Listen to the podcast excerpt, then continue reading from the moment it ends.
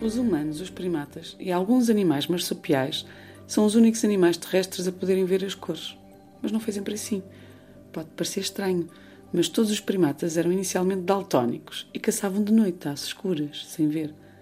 Foi apenas quando alteraram a sua rotina noturna para um ritmo diurno que começaram a consumir frutos de plantas que davam flores amarelas, azuis, brancas, vermelhas. O sabor dos frutos era de tal modo saboroso que cedo ficaram dependentes destas iguarias para sobreviverem. Os seres humanos veem cores porque comem fruta. Não é uma ideia bonita. Os seres humanos perseguem, desde sempre, um verde vital.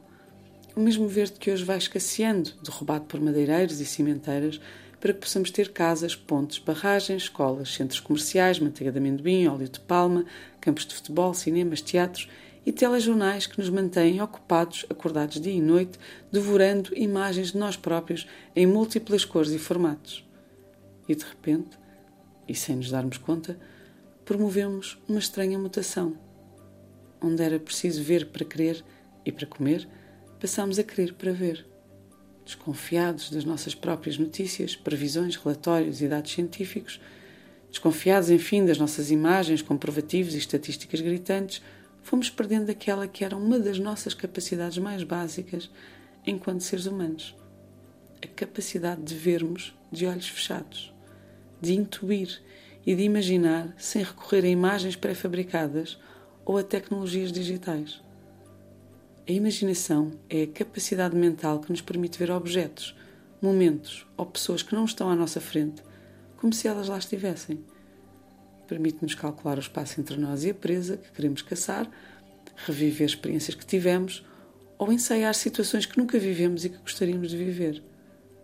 Permite-nos desenhar um projeto para o futuro, a dois, em família, para uma cidade, um país.